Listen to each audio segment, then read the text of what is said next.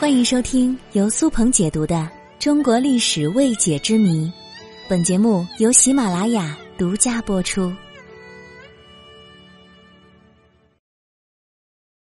李白和杨贵妃有私情吗？李白，中国历史上最伟大的诗人。杨贵妃，中国四大美女之一，有羞花之貌。这样的才子佳人生活在同一时代，而且还有过近距离的接触，难免就会让人浮想联翩。那本集我就来说说李白与杨贵妃之间的一段往事。李白和杨贵妃的故事发生在唐玄宗天宝年间。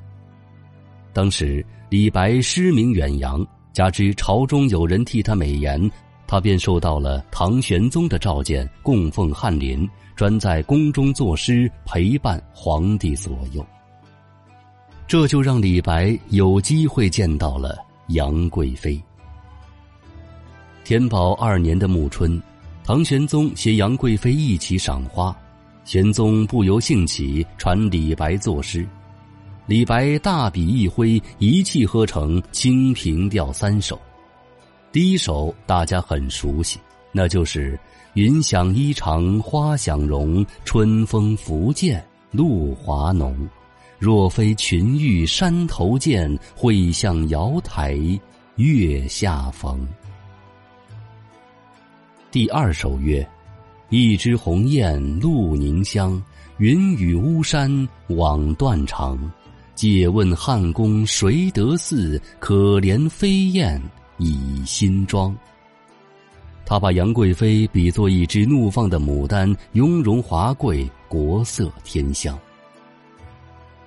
第三首是：“名花倾国两相欢，常得君王带笑看。”解释春风无限恨，沉香亭北倚阑干。说的是任何人看到贵妃的美貌，他所有的惆怅都会消散。据说新词献上之后，唐玄宗和杨贵妃非常满意，爱不释手。有人说，这三首《清平调》是李白为了讨好贵妃，为自己的仕途而作。在诗中，李白毫不吝啬对杨贵妃美貌的溢美之词，几乎把她比作了自己的女神。要知道，李白素来是以不拘小节、不慕权贵而闻名的。醉酒赋诗时，让玄宗宠信的宦官高力士为之脱靴，以及他的名句“安能摧眉折腰事权贵，使我不得开心眼”。这都表达了李白对谄媚权贵的不屑与鄙夷，因此有人认为这三首《清平调》便是李白与杨贵妃有私情的证据。毕竟，一个放荡不羁、风流潇洒的才子与容貌倾国倾城的佳人之间所产生的情愫，着实让人浮想联翩，而且。在李白被唐玄宗赐金放还离开长安之后，他又写了一首诗，其中说道：“遥望长安日，不见长安人呐。”可见他十分怀念在长安城中的日子和城中的人。可能在他思念的长安人中，就有杨贵妃吧。